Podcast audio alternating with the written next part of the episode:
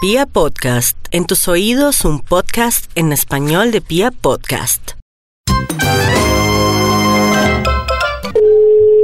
Aló, Aló, buenas tardes. Hablo con la señora Carolina Andrade. así es con quien hablo. ¿Cómo le va? Mire, habla con el doctor Cabrera. Yo soy del eh, Centro de Control Toxicológico Pluscuamperfecto de Bogotá. ¿Cómo le va? ¿Del centro toxicológico qué?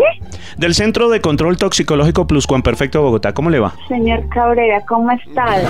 Muy bien, muy bien. Eh, Señora Carolina, mire, lo que pasa es que nosotros estamos haciendo un control para saber las personas cómo se encuentran en esta cuarentena y eh, cómo está su cómo es su salud, porque nosotros usted sabe que nosotros tenemos que hacer un control y pues eh, a usted le corresponde por su número de cédula.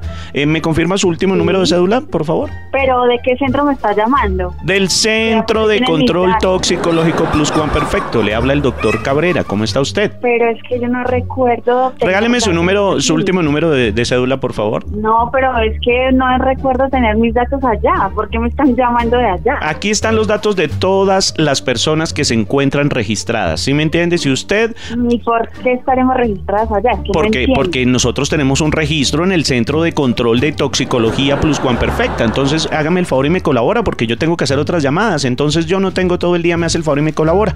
De verdad me están mamando gallo, ¿cierto? No, señor. Eh, Le está hablando el doctor Cabrera y como le digo, yo tengo muchas llamadas y yo no puedo perder el tiempo, entonces por favor me colabora.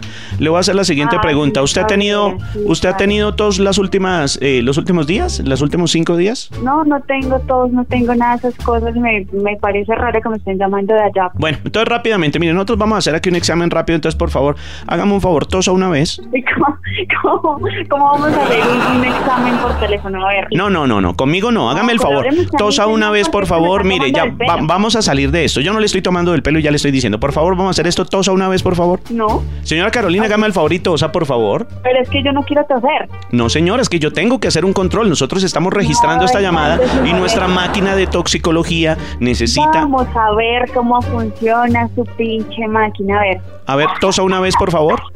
Tosa dos veces, por favor. Tosa tres veces, si es tan amable.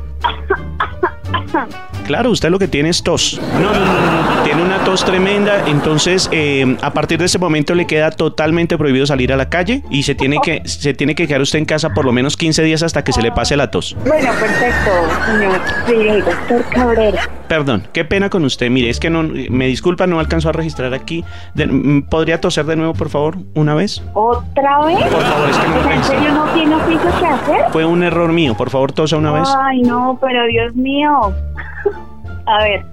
To- dos veces, por favor. Ahora tosa tres veces, por favor.